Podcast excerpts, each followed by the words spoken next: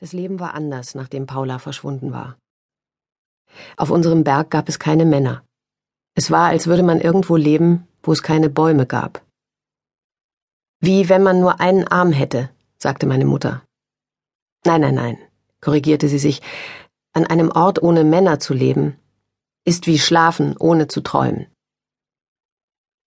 Unsere Männer beschlossen, den Fluss in die Vereinigten Staaten zu überqueren. Sie tauchten die Füße ins Wasser, und warteten bis zu den Hüften hinein, aber wenn sie das andere Ufer erreichten, waren sie tot. Im Fluss verloren sie ihre Frauen und Kinder und marschierten direkt auf den riesigen Friedhof USA. Meine Mutter hatte recht. Sie schickten Geld, kamen noch ein oder zweimal nach Hause, und das war's. Auf unserem Berg lebten also Grüppchen von Frauen, die arbeiteten und versuchten, ihre Töchter großzuziehen. Die einzigen Männer in der Gegend saßen in SUVs, fuhren auf Motorrädern und tauchten plötzlich aus dem Nichts auf, eine Kalaschnikow über der Schulter, einen Beutel Kokain in der Jeanstasche und ein Päckchen Marlboro in der Hemdtasche. Sie trugen Ray-Ban-Brillen, aber wir durften ihnen trotzdem auf keinen Fall in die Augen sehen, wo die kleine schwarze Pupille saß, die direkt in ihre Seelen führte. In den Nachrichten hörten wir eines Tages von der Entführung von 35 Bauern, die auf einem Feld Mais pflückten, als ein paar Männer mit drei großen Trucks ankamen und sie mit vorgehaltener Waffe zwangen, einzusteigen. Wie Vieh standen sie zusammengepfercht in den LKWs. Nach zwei oder drei Wochen kehrten die Bauern zurück. Sie waren gewarnt worden, man würde sie töten, falls sie erzählten, wohin man sie gebracht hatte. Aber jeder wusste, dass sie bei der Marihuana-Ernte geholfen hatten. Solange man über etwas nicht redete, war es auch nicht passiert. Bis irgendwann jemand ein Lied darüber schrieb. Alles, was niemand wissen durfte, worüber man nicht sprechen durfte, tauchte mit Sicherheit irgendwann in einem Lied auf. Irgendein Idiot wird ein Lied über diese entführten Bauern schreiben und dafür sterben, sagte meine Mutter. Am Wochenende fuhren meine Mutter und ich nach Acapulco, wo sie für eine reiche Familie aus Mexiko-Stadt putzte. Sie verbrachten dort einige Wochenenden im Monat in ihrem Ferienhaus. Jahrelang waren sie mit dem Auto gekommen, aber dann kauften sie sich irgendwann einen Hubschrauber. Es dauerte eine Ewigkeit, bis der Landeplatz auf dem Grundstück fertig war. Erst mussten sie den Swimmingpool mit Erde zuschütten und abdecken und ihn dann ein paar Meter weiter neu bauen. Auch der Tennisplatz wurde verlagert, damit der Heliport möglichst weit weg vom Haus lag. Meine Mutter arbeitete viele Jahre für die Familie.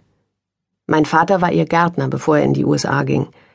Er kam noch ein paar Mal, aber dann nicht mehr. Und als es soweit war, wusste meine Mutter, dass es das letzte Mal war. Das ist das letzte Mal, sagte sie. Wie meinst du das, Mama? Präg dir genau sein Gesicht ein. Saug ihn in dich auf, denn du wirst deinen Vater niemals mehr wiedersehen. Garantiert, garantiert.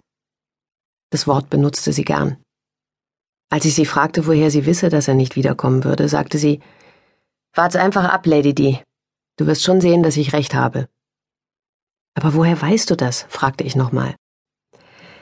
Wollen wir doch mal sehen, ob du es selbst rausfindest, antwortete sie. Es war ein Test. Meine Mutter testete mich gern.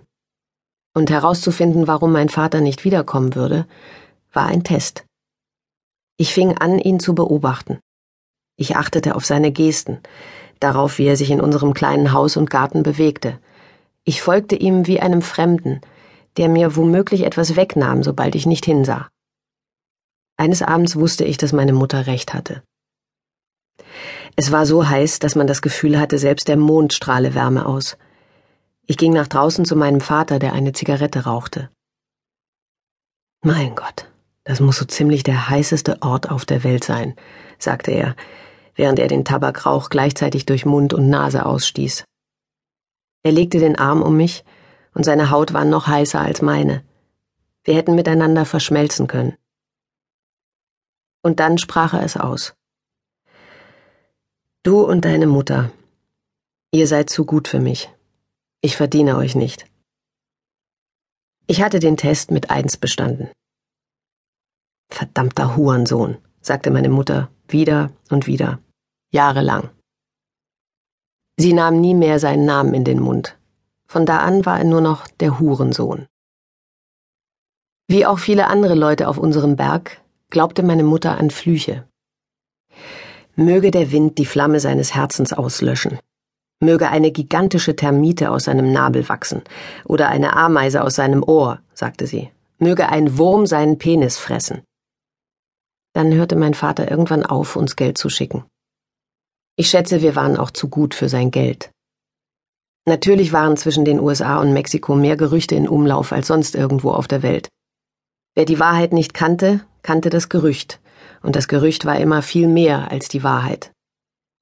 Ein Gerücht ist mir lieber als die Wahrheit, sagte meine Mutter. Das Gerücht, das aus einem mexikanischen Restaurant in New York kam und über ein Schlachthaus in Nebraska, einen Fastfood-Laden in Ohio, eine Orangenplantage in Florida, ein Hotel in San Diego und dann, in einem Akt der Wiederauferstehung, über den Fluss in eine Bar in Tijuana, auf ein Marihuana-Feld bei Morelia, in ein Glasbodenboot in Acapulco, eine Kantina in Chilpachinko und schließlich den Feldweg hoch in den Schatten unseres Orangenbaums getragen wurde, besagte, dass mein Vater da drüben eine andere Familie hatte. Hier drüben spielte unsere Geschichte, aber auch die aller anderen. Hier drüben lebten wir allein in unserer Hütte, umgeben von all dem Kram, den meine Mutter über die Jahre angehäuft hatte. Wir hatten Dutzende von Stiften, Salzstreuern und Brillen und einen großen Müllsack voll mit Zuckertütchen, die sie aus den Restaurants mitgehen ließ. Meine Mutter kam nie ohne eine Rolle Klopapier in der Handtasche von der Toilette. Sie nannte es nicht stehlen, im Gegensatz zu meinem Vater, als er noch bei uns wohnte und sie sich immer stritten, sagte er, er lebe mit einer Diebin zusammen. Meine Mutter behauptete, sie leihe die Sachen nur aus, aber ich wusste, dass sie nie etwas zurückgab. Ihre Freundinnen wussten, dass sie alles vor ihr verstecken mussten. Egal wo wir hingingen, sobald wir zu Hause waren, kam irgendwas aus ihren Taschen, zwischen den Brüsten oder sogar in den Haaren zum Vorschein. Sie hatte ein Händchen dafür. Manchmal zog sie kleine Kaffeelöffel oder Nähgarn aus ihrer krausen Mähne. Und einmal hatte sie bei Estefani einen Snickersriegel mitgehen lassen und ihn sich unter den Pferdeschwanz geschoben. Selbst ihre eigene Tochter beklaute sie. Ich hatte es aufgegeben zu glauben, irgendetwas gehöre mir. Als mein Vater wegging, sagte meine Mutter, die nie ein Blatt vor den Mund nahm, dieser verdammte Hurensohn. Wir verlieren unsere Männer. Wir kriegen AIDS von ihnen und ihren amerikanischen Huren.